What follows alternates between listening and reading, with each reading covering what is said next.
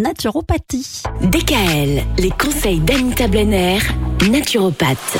Alors Anita, aujourd'hui, d'ailleurs tout au long de cette semaine, une préoccupation qui va concerner pas mal de gens Mm. à partir du printemps, en Mhm. l'occurrence les allergies. Oui.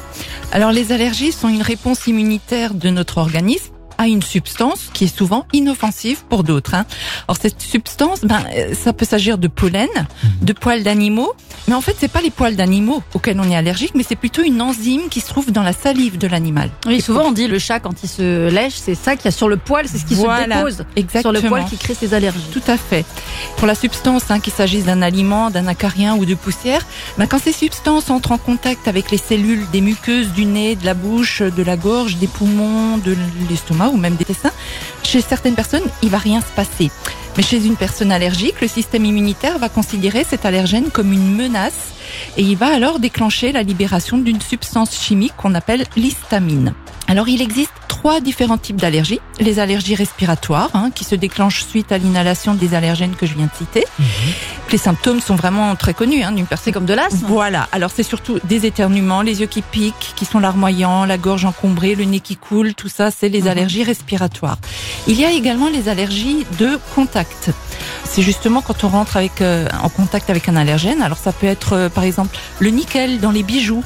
Ça peut être certains produits cosmétiques, le latex, voilà, tout ça, ce sont des allergies de contact.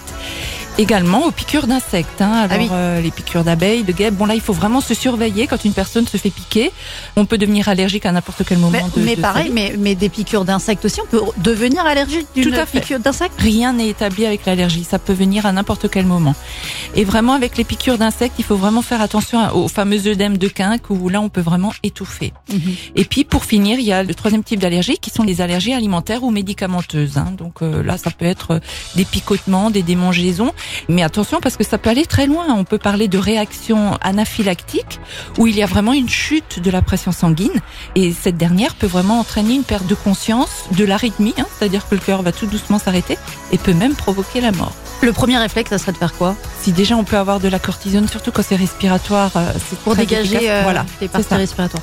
Alors il y a plein d'autres solutions naturelles, notamment Mm. en ce qui concerne les allergies du printemps, c'est-à-dire plutôt les allergies respiratoires. hein. Oui. C'est là-dessus euh, qu'on va se concentrer. Oui. tout au long de cette semaine. À demain. DKL, retrouvez l'ensemble des conseils de DKL sur notre site internet et l'ensemble des plateformes